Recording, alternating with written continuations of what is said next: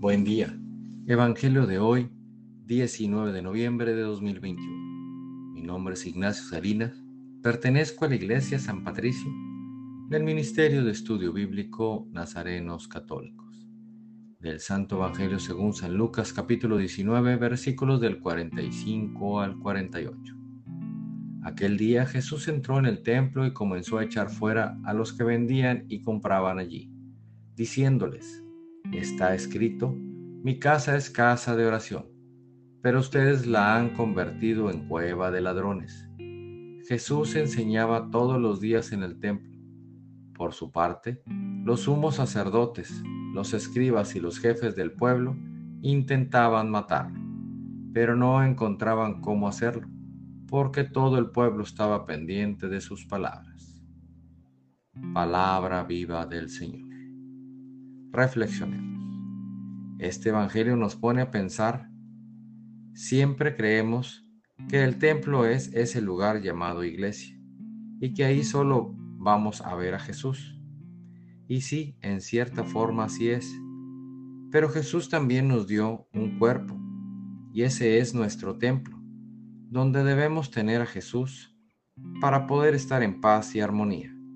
Sin embargo, para poder tener a Dios en nuestro templo, es necesario el tenerlo limpio, y no exactamente de polvo, sino de buenos sentimientos, de amor al prójimo, de armonía con el hermano, de empatía con el necesitado, y así muchas cosas más que harán un balance para tener nuestro templo listo para que Dios se sienta a gusto y permanezca en nosotros.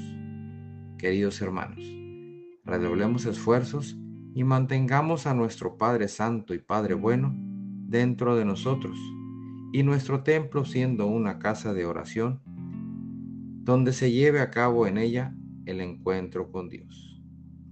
Propósito de hoy. No convirtamos nuestro templo en casa de ladrones. Dejemos todo lo que nos quita la paz, la serenidad y armonía. Mantengámosla limpia y que se haga costumbre que nuestra casa sea encuentro con el Señor y con nuestros hermanos. Oremos. Nada te turbe, nada te espante. Todo se pasa. Dios no se muda, la paciencia todo lo alcanza. Quien a Dios tiene, nada le falta. Solo Dios basta. Vayamos con alegría al encuentro del Señor. Que tengan un excelente día. Paz y bien para todos.